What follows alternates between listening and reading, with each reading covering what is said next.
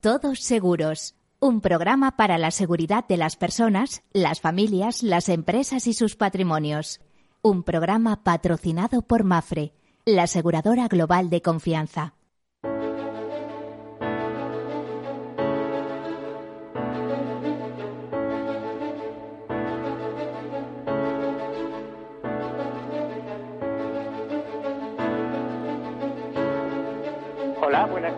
Bienvenidos, bienvenidos a este programa, a este programa que en clave de seguro, seguridad, previsión y prevención, pues hablamos de riesgos, de riesgos en la más amplia holística acepción de la palabra, en el sentido de que hablamos de riesgos personales, familiares, empresariales, institucionales.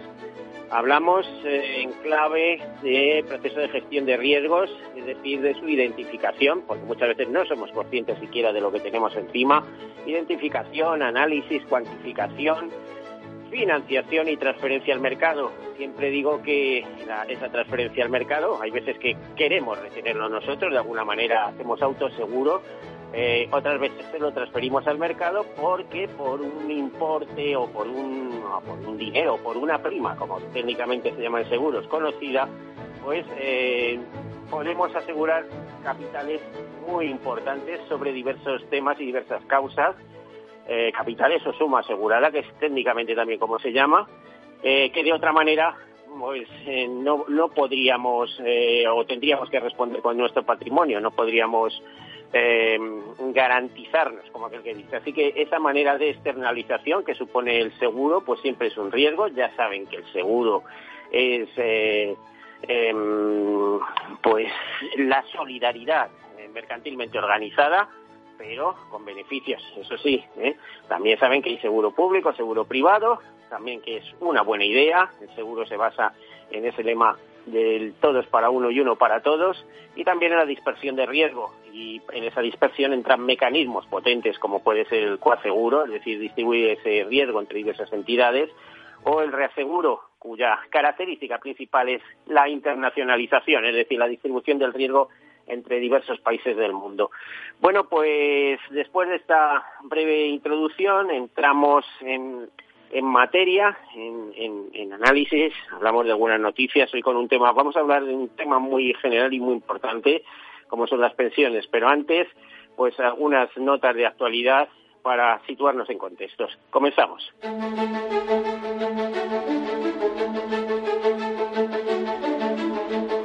Bueno, Euler Hermes cree que la recuperación en la zona euro podría retrasarse para no descarrilar.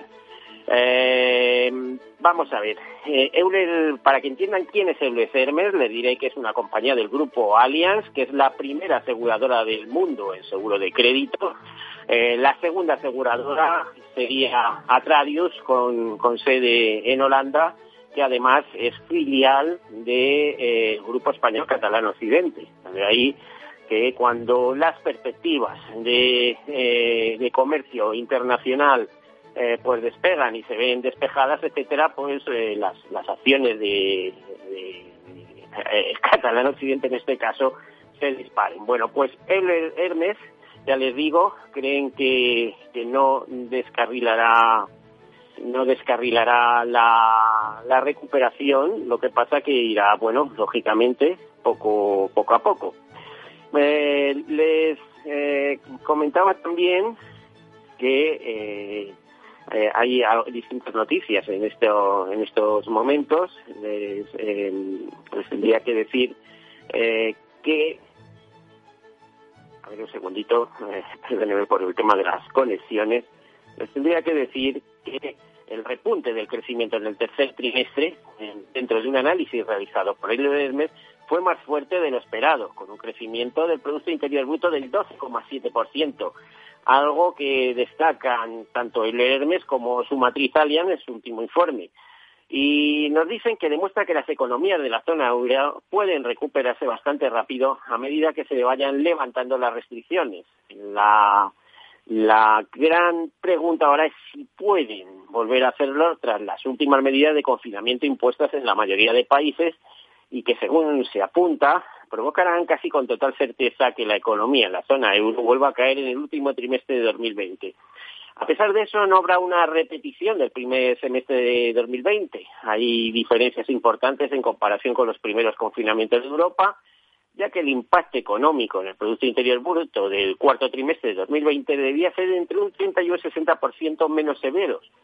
Dicen en estos, en estos análisis que la recuperación de la zona euro podría retrasarse, pero no descarrizar. El Producto Interior Bruto del cuarto trimestre de 2020 podría contraerse alrededor de un 4% intertrimestral, llevando la previsión para todo el año 2020 a una caída del 7,6%.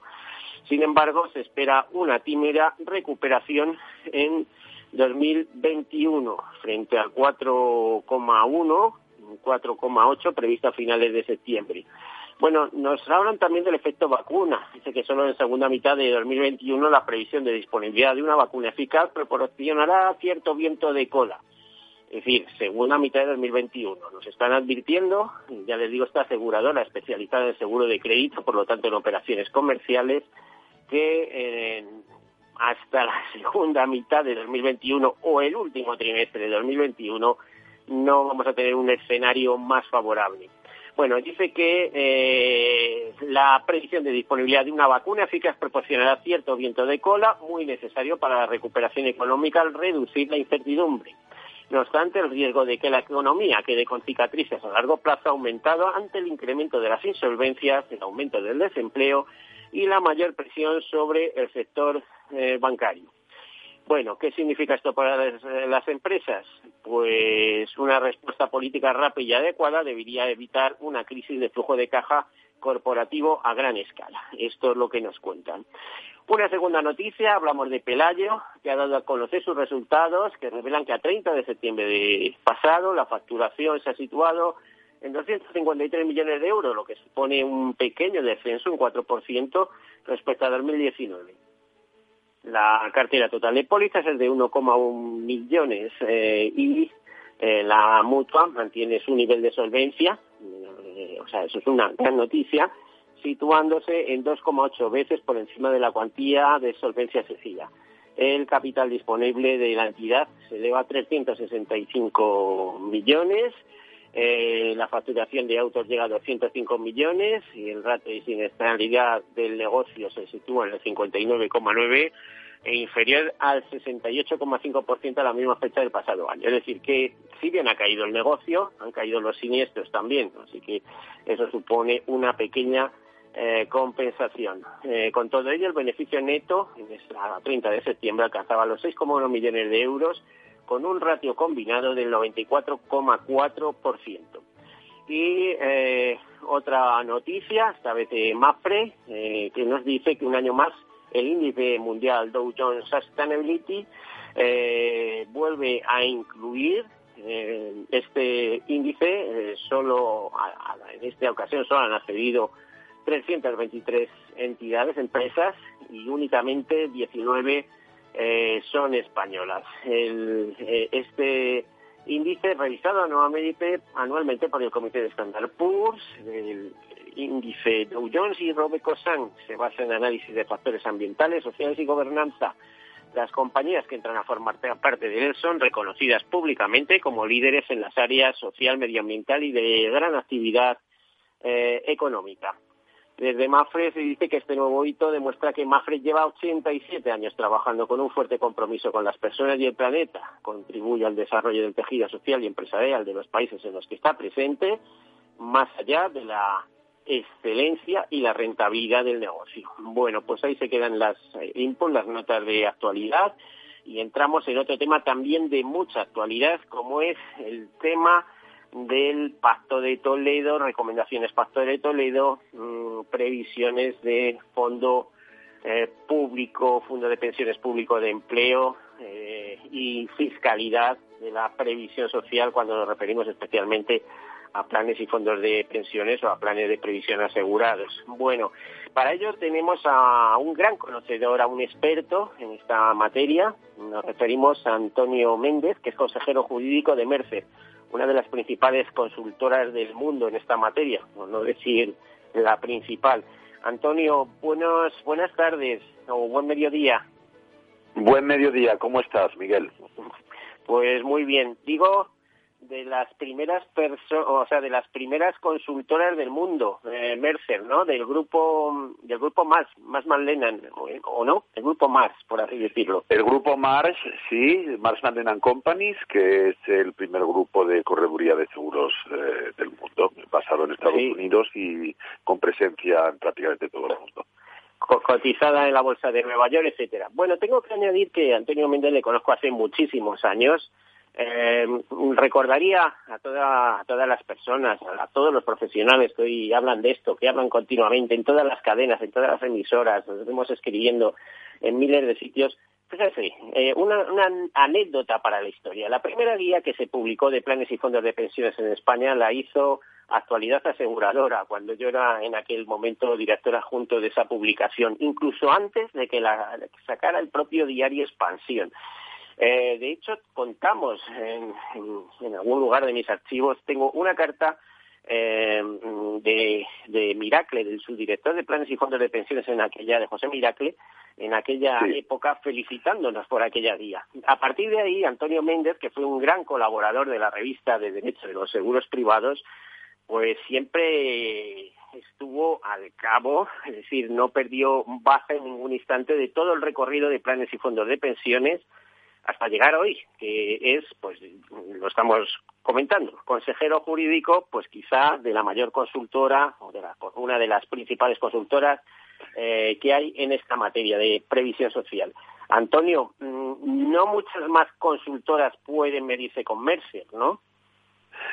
En los temas de previsión social específicamente, no, yo diría, me atrevería a decir. Eh, evidentemente estamos en más materias, somos también consultores de recursos humanos, somos también brokers de seguros personales, es decir, vida, accidentes y enfermedad. para empleados, etcétera, ¿verdad? Sí, eh, exacto, employee benefits. Pero en materia de employee benefits y de previsión social complementaria, yo creo que somos los líderes, me atrevería a decir. Bueno, pues marcado ya eh, qué es Mercer y dónde estamos y con quién estamos, importantísimo, con Antonio Méndez, ¿Cómo ves la situación actualmente? Vamos a ver, vamos a empezar por, eh, bueno, por el acuerdo eh, del Pacto de Toledo de los diversos representantes de los partidos políticos integrantes del Pacto de Toledo, que como sabemos mm, la última vez se frustró por una salida eh, bueno, eh, no, no prevista en aquel momento de algún partido político, prefiero no mencionarlo, que todos sabemos quién es. Pero sí la ocasión, que fue el año 2019. Sí, que en esta ocasión ya se ha llegado, parece ser que se ha llegado a un acuerdo, un consenso, y eso se, eso se supone que después de un análisis adecuado, pues irá, se empezará a tener muy en cuenta, ¿no? A ver, explícanos un poco, Antonio. A ver, yo primero de todo me gustaría recordar para todo el mundo y con todo el mundo que el Pacto de Toledo ya nace en el año 1995 y es una comisión del Congreso de los Diputados y tiene por objeto eh, estudiar soluciones para la viabilidad y la sostenibilidad de la seguridad social.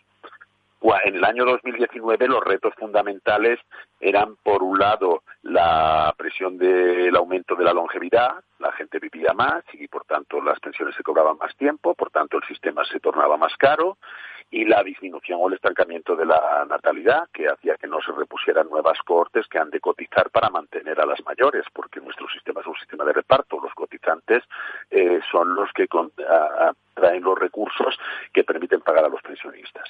Hace 25 años, el Pacto de Toledo pues ha tenido sus avatares, lo ha hecho mejor o peor, sus recomendaciones ha habido en alguna ocasión que sí, otra que no, como la que tú recordabas vas del 2019, y hoy en día hay más factores que, que presionan contra la sostenibilidad y la viabilidad de, de nuestro sistema público de seguridad social de pensiones tal como lo tenemos hoy. Por ejemplo, los salarios eh, a la baja de los cotizantes más jóvenes, que en definitiva se traducen en menos recursos para poder eh, financiar las prestaciones de los que ya están jubilados, o, por ejemplo, la elevada tasa de desempleo que presiona doblemente, porque por un lado significa menos ingresos, porque no hay cotizaciones de estos parados, y significa también un gasto. Evidentemente, pues e, e, es necesario adoptar medidas. Yo creo que de eso somos conscientes todos. Un poco, un poco lo que se ha pretendido en esta ocasión es establecer una parrilla de recomendaciones de qué medidas podrían ser las últimas a tomar. Ya hubo las del 11, ya hubo las del 13. Antonio, de todos modos, un, un apunte, que yo lo pongo en todos mis artículos. Es un sistema de reparto imperfecto, ¿eh? donde el Estado, por un lado, protege, pero por otro hace lo que le da la gana. Es decir, unas veces pone ingresos y otras veces, cuando ha habido excedentes, ¿eh? si, ha, si ha habido excedentes, yo recuerdo la época de Zapatero, eh, últimos años de, del gobierno de PP, de Aznar, etcétera, ¿eh? si sobraban, vamos a pensar, eh, no sé, ¿eh? 100 millones de euros o 50 o 20, eh, pues eh, 10 se iban al fondo de reserva y los otros iban no se sabe dónde.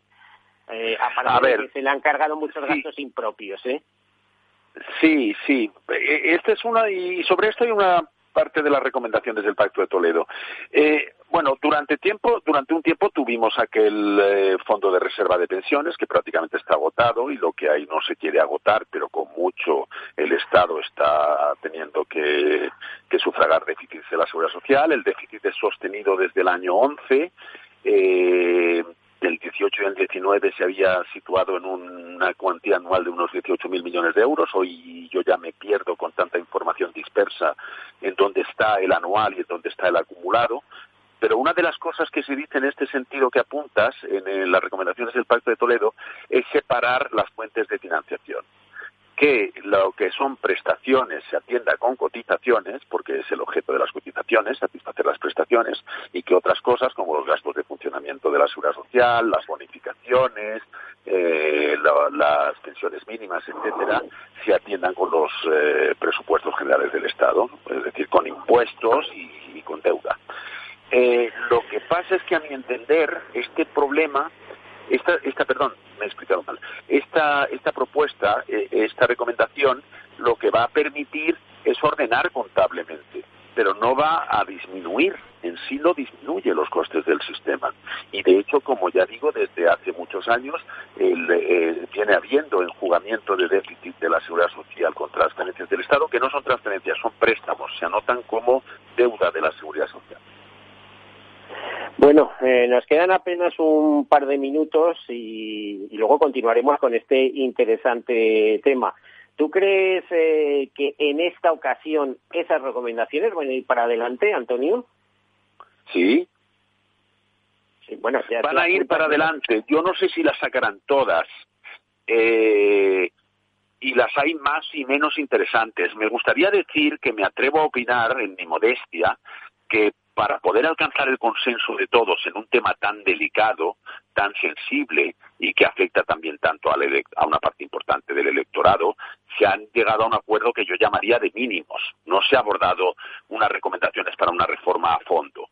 No sé si esto mm. es bueno o malo. Yo estimo, por lo poco que alcanzo a entender, que haría falta una, una reforma más a fondo.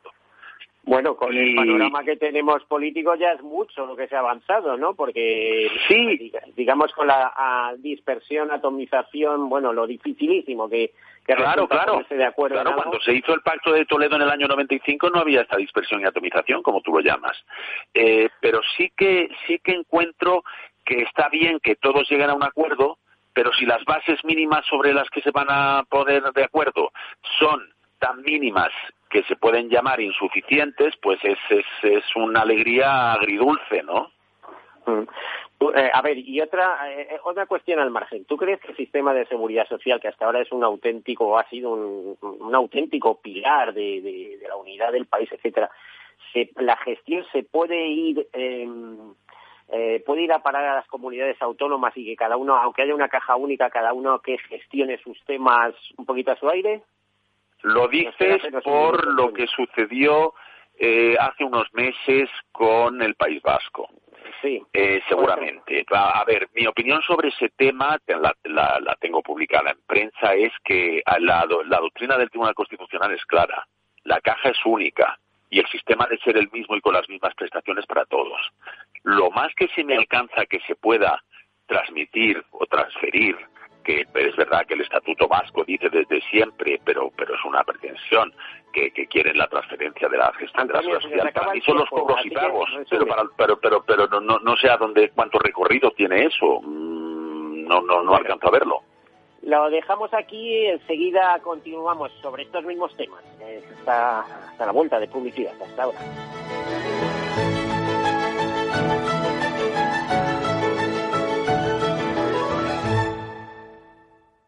Imagina un seguro de salud que te ofrece todas las especialidades con los mejores centros y profesionales. Imagina que puedes ver a tu médico y hablar con él cuando quieras. Deja de imaginar y contrata tu seguro de salud Medifiac. Con una nueva app móvil de videoconsultas médicas. Infórmate sobre Medifiac con tu mediador o en fiac.es. Fiac Seguros. Descomplícate. Por todo lo que llevas trabajado, eres un héroe. Es hora de mejorar tu jubilación. Mafre presenta el programa Tu Futuro, la gestión de planes de pensiones que se adapta a ti con inversión socialmente responsable. Ahora hasta con un 5% de bonificación por traslado para que tus seguros te salgan gratis. Consulta condiciones en mafre.es.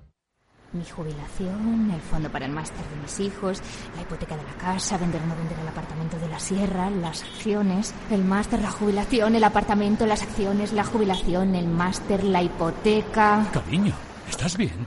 ¿Quieres que coja el coche yo? ¿Necesitas ayuda para el asesoramiento de tu patrimonio y tus finanzas? AXA Exclusive te ofrece asesoramiento patrimonial y financiero personalizado. Entra en axa.es barra exclusive e infórmate. AXA Exclusive, reinventando el asesoramiento patrimonial y financiero. Soy José Luis, director de Seguros García Ochoa, y quiero darte mi teléfono personal para asesorarte, hacerte un estudio de todos tus seguros y ayudarte a ahorrar. Toma nota, 679 48 20 40. Repito, 679 48 20 40. Mi compromiso, estar más cerca de ti. José Luis García Ochoa, Premio Empresario del Año Fedeto 2019. Seguros García Ochoa, comprometidos con las personas. ¿Sabes que Renta 4 Banco ofrece más de 5.000 fondos de inversión? ¿5.000? Yo con una oferta tan amplia no sé ni por dónde empezar. Empieza por Selección 50. Nuestros expertos analizan toda la gama, seleccionando los 50 fondos con mayor potencial, sus fondos favoritos. Entra en r4.com o acude a tu oficina más cercana e infórmate de nuestra Selección 50. Construye tu cartera de fondos fácilmente, como un experto. Renta 4 Banco, tu banco especialista en inversión. ¿Quieres anunciar tu negocio en la radio? Entra en el clubdelaradio.com. La compra es online, pero no os vamos a negar que nos encanta que nos llaméis. El teléfono, olvídate, no te vas a acordar. Entra en el clubdelaradio.com. Tu audio y tu campaña de una forma sencilla y rápida. Contrata anuncios en radio al mejor precio. elclubdelaradio.com. Escuchas Capital Radio, Madrid 105.7, la radio de los líderes. En Metro de Madrid llevamos más de 100 años observando cada mirada y ahora que solo te vemos los ojos, queremos ver que te sientes seguro. Por eso, desinfectamos diariamente nuestros trenes e instalaciones. Contamos con un sistema automático de control de acceso y aplicamos la apertura automática de puertas. En Metro, miramos por ti. Metro de Madrid, Comunidad de Madrid. Disfruta de la mejor cocina gallega en Montes de Galicia. Todo un clásico moderno en el barrio de Salamanca. Disfruta de la variada dieta atlántica, de las mejores carnes y pescados tratados con respeto y transparencia y regados con una de las mejores bodegas de la zona. En grupo, en familia o en pareja, Montes de Galicia te ofrece el espacio perfecto en cada ocasión. Esto te estás perdiendo si no escuchas a Luis Vicente Muñoz en Capital, La Bolsa y la Vida. Argentina resbala, puede haber un efecto contagio en América Latina y los intereses de las empresas americanas, españolas y europeas en Argentina son importantes, ¿no? Con lo cual yo creo que va a haber un apoyo político importante y eso va a facilitar la negociación. No te confundas. Capital, la bolsa y la vida. El original. Con Luis Vicente Muñoz. Hornos San Onofre. Somos pasteleros y eso nos gusta. Utilizamos materias primas que nos hacen disfrutar y elaboramos todos nuestros productos de forma artesanal, sin sucedáneos, ni margarinas, ni grasas trans. Sabemos que las cosas buenas son importantes. Con el hashtag buscamos gente dulce. Hornos San Onofre, calle San Onofre 3, teléfono 91 532 9060 y calle Hernani 7, teléfono 91 554 3396. También nos encontrarás en el mercado de San Miguel 3 www.pasteleriasanonofre.com. Capital Radio.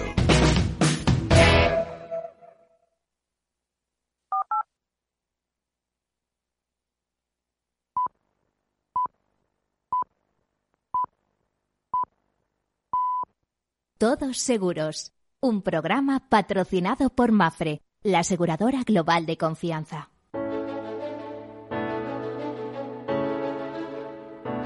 Bueno, pues aquí continuamos. Estamos hablando en conversación con Antonio Méndez, consejero jurídico de Mercer, una de las mayores, si no la mayor consultora del mundo en temas de eh, beneficios para empleados, previsión social, también área de seguros, etcétera, etcétera. Eh, una consultora especializada del grupo MAS, grupo MAS Marlena. Eh, Antonio, estábamos hablando sobre Pacto de Toledo, avanzando sobre este tema. por cierto, mm, ¿qué días se revisaban en el Congreso los acuerdos del Pacto de Toledo, de la Comisión de Pacto de Toledo?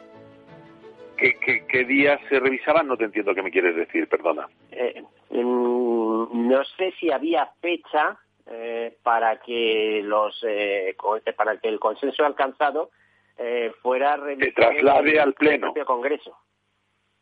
¿Perdón? No, no sé si hay fecha, yo tampoco, no te lo sé decir, perdóname. Vale, bueno. Em, a ver, ¿qué aspectos destacarías de este consenso alcanzado? A ver, yo creo que entre las recomendaciones que, pueden tener más calado está la de encontrar fórmulas que incentiven el mantenimiento nativo por más tiempo de la gente, porque eso pues limita el tiempo de percepción de la prestación. Hoy en día la gente llega a una edad relativamente alta, pues bastante bien de estado físico y mental. Desincentivar las jubilaciones anticipadas. No sé en qué se concretará, si en una mayor penalización o unos coeficientes de reducción de la pensión o en qué. O en qué. Eh, admitido esto, también hay que decir una cosa. Va contra las tendencias del mercado laboral, porque en el mercado laboral las personas de más de 50 años eh, tienden a, salir pronto. Eh, y tienden a salir pronto por las medidas que adoptan las empresas, los ERE, las bajas incentivadas, las prejubilaciones, eh, lo que es una tendencia que casa mal con intentar hacer efectiva una verdadera un verdadero retraso de, la jubilación y un. Sí, ya sabemos que en 2027 se alcanzan los 67 años en total. Eh, Eso es. Sabemos que cuando tienes el número suficiente de años cotizados, eh, toda persona puede jubilarse dos años antes de su edad oficial es decir, 65, pues, si la edad oficial en 2027 se coloca en 67 años, podrías jubilarte a los 65 años. Eso es, y además si tuvieras 38 años y medio de cotización, te podrías jubilar a los 65 con el 100%. La ordinaria es, los 65 para quien alcance ese periodo de cotización, de quien tenga una carrera larga. Y luego otro, otra serie de aspectos, que es, pues, por ejemplo, mm, que se habla de que las pensiones españolas son tremendamente generosas, que eh, suponen una tasa de sustitución en torno al 80%. Eh, yo creo que no para todo el mundo. Quizás hay uno de los problemas es que los salarios son bastante insuficientes en muchos casos y entonces eh, la tasa de sustitución, claro que salta, eh, lógicamente. y y, no sé qué, decirte. que la, por ejemplo, la reforma de 2013 parece que va a quedar en, agua de borrajas. Acuérdate que para 2023 se hablaba que volvería a entrar en vigor el factor de sostenibilidad, que estaba pactado y que estaba ahí en, en un tiempo, en un stand-by, en un tiempo de espera, pero parece que va a quedar anulado completamente, ¿no? Que esa reforma en definitiva, pues, eh, va a quedar obsoleta. A ver, de las, de las reformas de entonces estaba el índice de revalorización de pensiones, en, en lugar de que la las pensiones crezcan con el IPC, con la inflación, y estaba el factor de sostenibilidad que debía haber entrado en vigor en el año 19. Todavía el índice, eh, eh, esta, la, el IRC yo creo que ha sido descartado, evidentemente, porque se piensa que hay que mantener el poder adquisitivo de las pensiones, con el coste que esto suponga. Y el factor de sostenibilidad yo creo que no cabe descartarlo del todo, ¿eh? porque porque creo que, es una medida muy trabajada que puede que puede contribuir bastante a, a, favorecer la sostenibilidad del sistema. Que se, que se apuesta por alargar el, eh, el, tiempo de permanencia en el puesto de trabajo, o por lo menos que, que las personas em, eh, puedan jubilarse más tarde pero eh, hay medidas que no se entienden, y te lo dice una persona que está próxima a esa edad, ¿no? Eh, que no se entienden, porque no, no tienen lógica. Fíjate, te, te voy a explicar, eh, tanto a ti como a todos nuestros oyentes. O sea, ¿qué sentido tiene si llegas a los 65 años, esperarte a los 66 o 67, si por cada año que pasa, en vez de contemplarte, por ejemplo, ya sabes que hemos pasado eh, de los 15 últimos años a los 25 y que progresivamente eh, pues eh, se toman más años, ¿no? Para para establecer todo eso. Sí, para calcular la base reguladora haciendo el promedio de las bases de cotización. Claro, cuanto más años se toman en consideración, mm, más recorte se produce en la mayoría de los casos, no, no aquellos en los que han salido pronto del mercado de trabajo.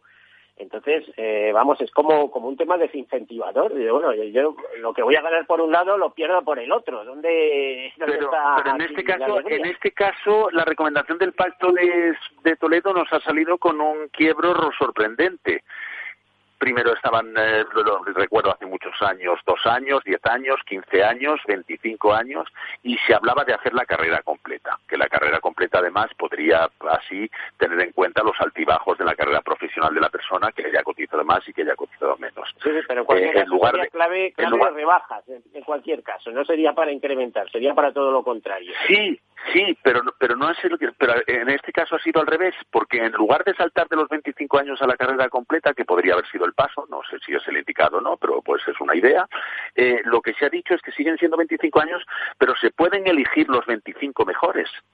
Y para las personas que han tenido carreras irregulares, por ejemplo, en los últimos años han tenido unos sueldos más bajos que los que conocieron en otro momento porque su empleo ha ido a menos, el empleo que tienen, o que han tenido huecos de cotización porque ha habido periodos de no ocupación, esas personas elegirán los 25 años mejores y les saldrá una pensión mayor. Eso no es una medida que promocione el ahorrarle costes al sistema. Es una medida que puede parecer equitativa, justa, interesante para el trabajador, para el pensionista, pero es todo lo contrario de ahorrarle costes al sistema. Si acaso lo que hace es que el sistema se encarezca. Pues también es verdad, también es verdad. Y, la verdad es que el sistema no está para soportar eh, muchos sobresaltos, ¿no? Es que esta no ha sido una recomendación hecha con la cabeza puesta en buscar eh, soluciones a la viabilidad y la sostenibilidad, sino en buscar una equidad, pero una equidad que cuesta dinero. Bueno, vamos a seguir avanzando. En el capítulo de fiscalidad, ya sabes que hay aportaciones. Esto ha levantado críticas muy potentes desde Inverco y también de UNESPA, la Asociación Empresarial eh, del sector asegurador y la Asociación Empresarial de Gestoras de, Fondos, eh, en el sentido de que, bueno, en, planes y fondos de pensiones individuales, eh, reducir significativamente eh, la deducción fiscal que se venía produciendo y pasar de 8.000 a 2.000 euros, esto es la muerte anunciada del sistema individual, ¿no? Eh, sí, pero antes me gustaría explicar exactamente la propuesta que hay en el proyecto de presupuestos generales del Estado, que se traduce desde luego en que a planes individuales no se puede aportar más de 2.000, pero la propuesta no dice eso, dice algo un poquito más complejo que intentar explicar en pocas palabras y de manera sencilla. mucho más, pero solo te puedes deducir 2.000, ¿no? Eh, no, no, no, no va por ahí, va por de la siguiente manera. Recuerda que hay los planes de pensiones del sistema de empleo, al que puede contribuir tanto la empresa como el trabajador, los planes de previsión social empresarial, como seguro que es alternativo a ese que también pueden aportar la empresa el trabajador, y luego están los planes de pensiones individuales que solo puede aportar el propio individuo que los que los que los contrata y los planes de previsión asegurados, que son otra figura que cuentan todos ellos conjuntamente en el límite de aportación hasta hoy es de 8.000 euros, pero todo lo que se contribuya a esos cuatro sistemas y también en ciertos casos a mutualidades, tanto por la empresa como por el trabajador, todo junto no puede pasar de 8.000. Y cuanto más me contribuye la empresa, menos margen me deja para contribuir yo. Si la empresa me contribuye 6, pues yo ya solo puedo contribuir 2. Ese es el sistema hasta hoy. El sistema que se propone es que a todos los sistemas el individuo solo puede aportar dos y a su sistema de empleo la empresa le puede aportar 8 si él ha agotado los dos o 10 si él no ha agotado los dos. Esta fórmula, un pelín compleja, si me permites la valoración, es la que lleva a que en planes de pensiones individuales no podamos aportar más, eh, si sale adelante la, propuesta y en los mismos términos en que está concebida, que como aparece en el proyecto, no podamos aportar más de 2.000 eh, ya sea planes individuales o ya sea en nuestros planes de empresa, si es que contribuimos al plan de empresa aparte de lo que ponga la propia empresa.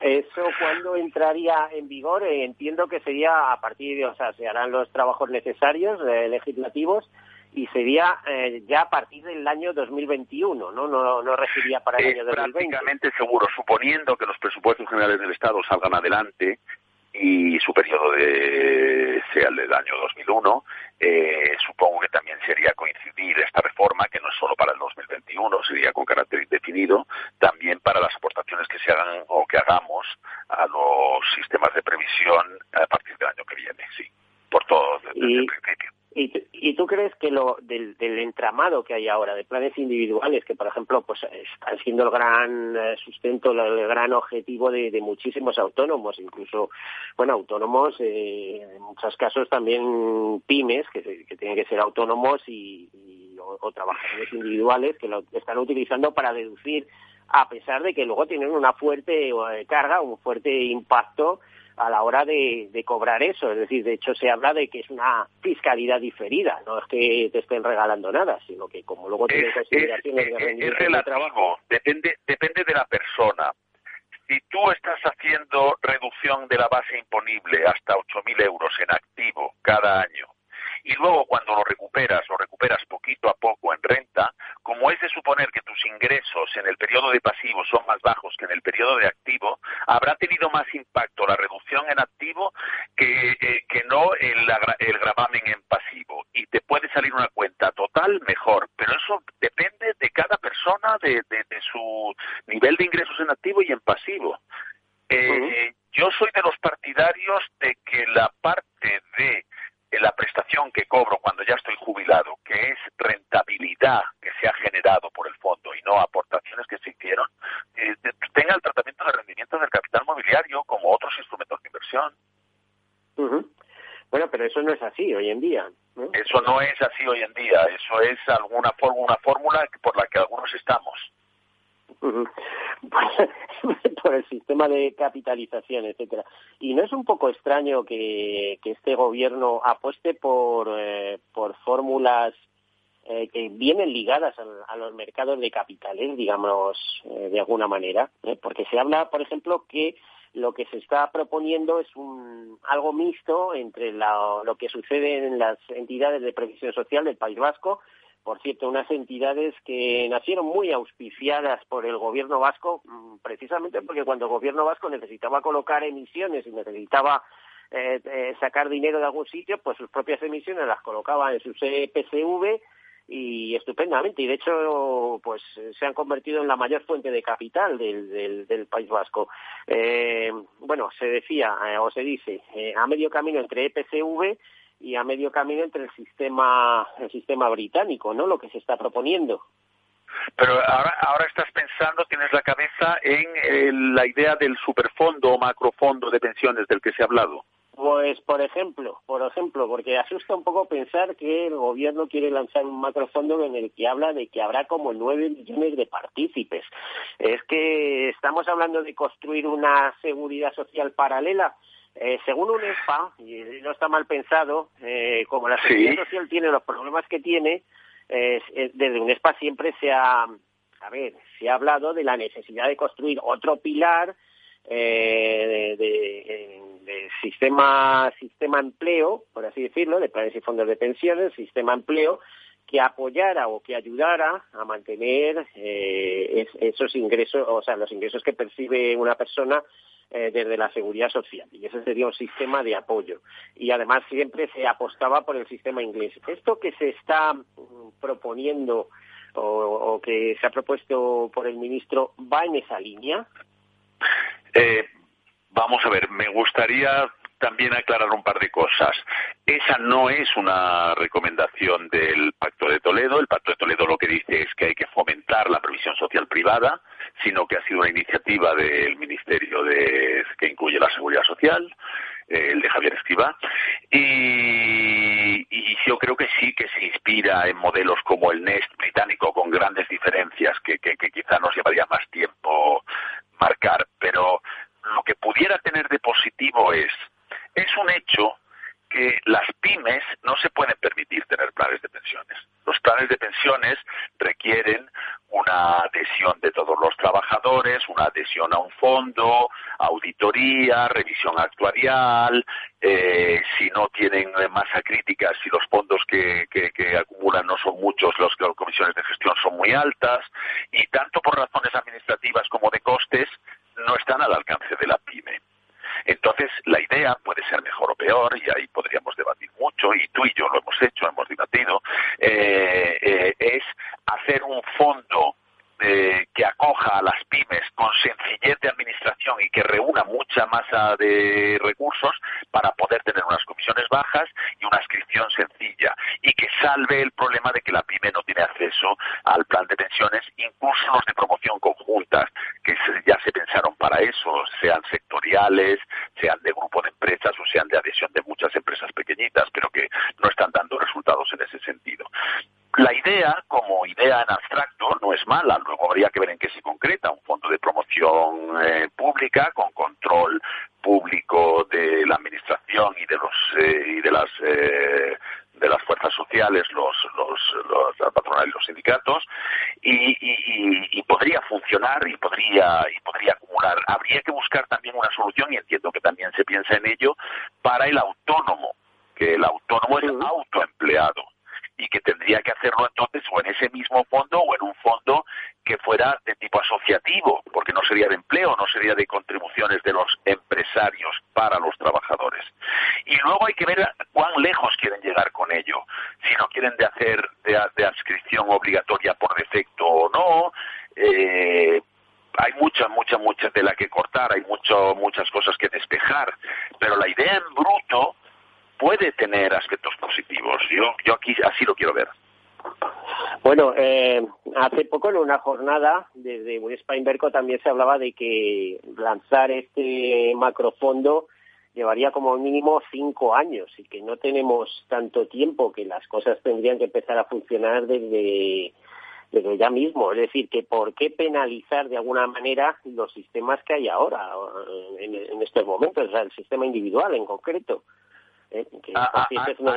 aquí, me gustaría también matizar que esa sería una nueva figura jurídica, ¿eh? hablando ya desde el punto de vista legal, porque no sería ni un plan de pensiones del sistema de empleo ni un plan de pensiones individual. Sería una tercera figura jurídica, supongo que con el mismo tratamiento fiscal, que eso también está por ver, y, que cumpliría una no, no, y tampoco, sería seguro de vida, porque no sería plan de previsión asegurado, ¿no? Eh, yo entiendo que sería un fondo, un fondo de pensiones, es decir, que habría una inversión abierta. Entiendo que no sería un producto asegurado de una compañía aseguradora. Eso me cuesta imaginarlo, no creo que sea lo que tienen en la cabeza. Y a ver, algunas dudas que yo te he planteado en algún momento. ¿No, ¿No suena esto un poco peligroso? Porque fíjate, con tanta eh, comisión de control, con tanto, a ver, con una promoción y control públicos y gestión privada, eh, con comisiones. No puede haber una tentación el día que, que aquel fondo, bueno, haya cantidad de, de partícipes, eh, se dedique a comprar eh, deuda pública española masivamente, ahora que vamos a tener, eh, o que, que, vamos hacia unas, a unos niveles de, de deuda es impresionantes. y, Miguel, y de alguna manera se vacía de contenido todo esto. Eh, Miguel, es un riesgo es un riesgo, debería de hacerse una posibilidad de, diversificada de inversión. Incluso yo creo que hay que apostar por nuevas fórmulas de inversión que hoy no se piensan, como eh, es el capital equity, el, eh, el private equity, perdón, eh, es un riesgo. De hecho, como tú has puntualizado antes, eso es así o ha sido así mucho, durante mucho tiempo en las EPSVs. Y luego, sin ir más lejos, el fondo de reserva de pensiones, este que está prácticamente agotado, que era público y que no era una capitalización, era un fondo de reserva, como indica su nombre, al final estaba invertido prácticamente en el 100% en deuda pública. Pues tú fíjate que para, vamos, para partirse de risa, que con el esfuerzo que cuesta ahorrar es mucho más fácil gastar el dinero, desde luego, o invertir en, en otra serie de activos, en inmuebles, en apartamentos, en plazas de garaje, en lo que sea, algo algo que mm, de alguna manera también te produzca algún tipo de rentabilidad. Que tú inviertas eh, tu dinero en un plan de pensiones de esto, veas que, que no que no tiene que su rentabilidad es mínima y que encima puedan estar jugando con el futuro de tus pensiones de alguna manera, porque es fiable. ¿Qué te puedes fiar? Sí, sí, pero esos son riesgos a conjurar. Yo, yo no sería partidario de llamar al mal tiempo. Eh, hay, hay una cosa que has dicho antes, eh, estábamos hablando de si se invertía en... Ah, sí, que estaba pensando, pienso, por ejemplo, que si los las límites de reducción fiscal que va a tener las aportaciones a ese macrofondo van a ser los mismos que eh, hemos estado hablando antes, que están en la ley de presupuestos generales del Estado para planes de pensiones, PPA, planes de pensión social asegurado, piensa que muchas personas que ahora son autónomos y aportan a un plan de pensiones individual y se pueden desgravar hasta ocho, si como tales autónomos, en lugar de como simples particulares, en vez de ir a un plan individual, fueran a este, habrían subido a 10. Todo tiene muchas aristas y muchos perfiles que creo que hay que ir mirando y que ahora solo podemos eh, hipotetizar, porque está por concretar normativamente eh, el invento entero. Eh, y además, a ver, te puntualizo, ¿no sería esto una competencia desleal hacia los actuales gestores, es decir, yo te creo un fondo enfrente que además con la posibilidad de que me traspases eh, todo lo que tienes acumulado donde, durante determinado tiempo, o al menos una parte de ello, eh, resulta que los, eh, los, los fondos que de pensiones, los planes de pensiones que quedaran en manos de los actuales gestores, pues no podrías meterle más de 2.000 euros porque no sería lo, lo, que te podrías deducir y lo otro tendrías que ir a, a mogollón a, a maximizar la, la fiscal. A ver, para los yo tengo entendido que se piensa incluso que planes de pensiones que hoy existen en empresas de tamaño mediano o grande también podrían voluntariamente adherirse a este sistema si les gusta. Pero dicho esto, eh, yo pienso que puedes tener razón, pero matizaría. Para las pymes no se le estaría gritando mercado a las gestoras de planes de pensiones eh, privados porque las pymes no están creando planes de pensiones de empleo para sus empleados, suponiendo, suponiendo que el nivel salarial, etcétera, lo permita. En cuanto a los autónomos, si se diera el fenómeno que he dicho antes, de que lo que antes ponía en mi plan individual hasta 8.000, ahora me lo pongo como autónomo en el macrofondo hasta 10, sí que, se, sí que podría haber este, en principio, pues eso, se, estaría llevando una cuota de mercado de un lado a otro. Sí, podría ser, efectivamente. Eh, por cierto, que hay que decir que uno de los no demasiado éxitos de los planes y fondos de pensiones ha sido eh, que se ha revelado como tremendamente interesantes para eh, las entidades depositarias, es decir, para los bancos, y también para los gestores y no tanto para los partícipes. En algunos casos sí, pero la, gran mayoría, vamos, con rentabilidades que daban pena. A ver, el sector se defiende en declaraciones institucionales y, eh, de, de, algunas de sus eh, personalidades relevantes, diciendo que si se estudia la rentabilidad histórica, se ha batido y con cierta diferencia la inflación. Eh, lo cierto es que lo que yo he visto en los últimos años con altibajos, porque esto va en dientes de sierra, es que las rentabilidades no han sido muy notables. Estoy que, me temo y, me duele que, que, tengo que aceptar esa observación. Bueno, pues vamos a ver si alguien arregla todo este maremandum, que yo creo que no va a hacer ni siquiera en esta legislatura. Va a llevar una serie de años eh, encontrar un sistema, eh, como quiero recordar palabras de Pilar González de Frutos cuando nos decía que sobre el tema de la pensión, que la pensión es un gran transatlántico que tarda mucho en virar y por lo tanto hay que prever la maniobra con bastante tiempo. Quizá es el inicio de, de una nueva maniobra, pero que va a llevar su tiempo. No sé cómo lo ves, Antonio.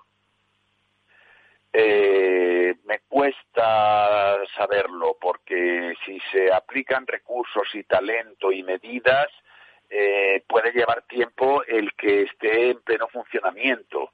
Pero lo que es la implantación es una cuestión de, de voluntad, recursos y saber hacer. Eh, sí, pero, pero que, que, esté a pleno rendimiento, que esté funcionando, que se vean sus consecuencias más positivas, más negativas, pues de todo habrá. Eso, lógicamente, tendrá su tiempo, llevará su tiempo. Sí, mientras tanto, vamos a leer eh, eh, páginas y páginas sobre este tema y también vamos a asistir a, a muchos debates sobre el futuro de las pensiones y sobre ese eh, segundo pilar del sistema de empleo que, por cierto, cuando hemos tenido, cuando ahora que, por ejemplo, tenemos planes y fondos de pensiones, pues si mal no recuerdo la cifra, ya hablo un poco de memoria, eh, eh, tiene como unos 30.000 eh, millones, algo más de 30.000 millones en activos gestionados, lo cual indica que solo las grandes empresas han podido acudir a esto. Como bien decías, las pymes no, Pero pymes y autónomos Claro. y haber hecho algo medianas, a- me- medianas y grandes empresas y sobre todo los sectores financiero y industrial, la gran empresa, sí. sí. Bueno, pues Ese- aquí lo ese es el dejamos. Antonio. Méndez, consejero jurídico de Mercer, muchísimas gracias por acompañarnos. Todos seguros. Un programa patrocinado por Mafre, la aseguradora global de confianza. Por todo lo que llevas trabajado, eres un héroe. Es hora de mejorar tu jubilación. Mafre presenta el programa Tu Futuro, la gestión de planes de pensiones que se adapta a ti con inversión socialmente responsable. Ahora hasta con un 5% de bonificación por traslado para que tus seguros te salgan gratis. Consulta condiciones en mafre.es. ¿Qué opinas del chalet de la playa? ¿Que no es momento de vender? ¿Y qué fondo es mejor para el máster de Laurita y Juan? Ok, ¿y si me pasa algo, qué hacemos con la hipoteca? ¿Con quién hablas? ¿Me dejas dormir? Con nadie. Menos consultar con la almohada y más asesoramiento profesional. AXA Exclusive te ofrece asesoramiento patrimonial y financiero personalizado. Entra en axa.es barra exclusive e infórmate. AXA Exclusive, reinventando el asesoramiento patrimonial y financiero. Sí, sí quiero. Quiero tener siempre disponible a un buen equipo de abogados. Quiero tener un servicio telefónico de asistencia jurídica ilimitado. Quiero expertos que defiendan mis derechos como consumidor y como ciudadano. Quiero ARAC. ARAC. Lo nuestro es defender lo tuyo. Contáctanos en arac.es en el 992 2095 o consulta tu mediador. Amaneces antes que el sol y conviertes la tierra en frutos y creas la lluvia y superas plagas y tormentas y peleas contra viento, granizo y cada día empiezas de nuevo. Eres de una naturaleza especial, por eso hay un seguro especial para ti. Agroseguro, más que un seguro. Cuando un gestor te habla con terminología demasiado compleja, es porque no puede permitirse decir las cosas así de claras. En Finanbest solo ganamos si tú ganas primero. O lo que es lo mismo, en Finanbest, si no sumamos, no restamos. Conoce todas las ventajas del Result Investment. Tienes mucho que ganar. Finanbest, tú ganas. Capital Radio Madrid 105.7. Disfruta de la mejor cocina gallega en Montes de Galicia. Todo un clásico moderno en el barrio de Salamanca. Disfruta de la variada dieta atlántica, de las mejores carnes y pescados tratados con respeto y transparencia y regados con una de las mejores bodegas de la zona. En grupo, en familia o en pareja, Montes de Galicia te ofrece el espacio perfecto en cada ocasión. Conecta Ingeniería es el programa que acerca la ingeniería a la sociedad. Todos los miércoles de 10 a 11 de la mañana en Capital Radio con Alberto Pérez. Conéctate. En el restaurante Gaztelubides somos rigurosos con la selección del producto para crear recetas imaginativas que acompañamos de una bodega generosa y brillante y de nuestra magnífica terraza durante todo el año.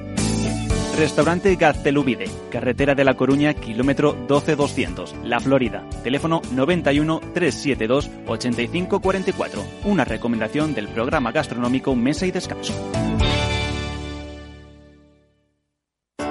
Capital Radio. Aportamos valor. ¿Cómo funciona la línea ICO COVID-19 y dónde tienen que dirigirse los autónomos y empresas? Los autónomos y empresas interesados en acogerse a esta línea deberán dirigirse a cualquiera de las entidades de crédito, establecimientos financieros de crédito, entidades de pago o entidades de dinero electrónico que suscriban con el Instituto de Crédito Oficial los correspondientes contrato marco para participar en la línea de avales. La entidad financiera decidirá sobre la concesión de la correspondiente financiación al cliente de acuerdo con sus procedimientos internos y políticas de concesión y Las entidades financieras no podrán condicionar la aprobación de los préstamos a la contratación por parte del cliente de ningún otro servicio o producto. Capital Radio, la genuina radio económica.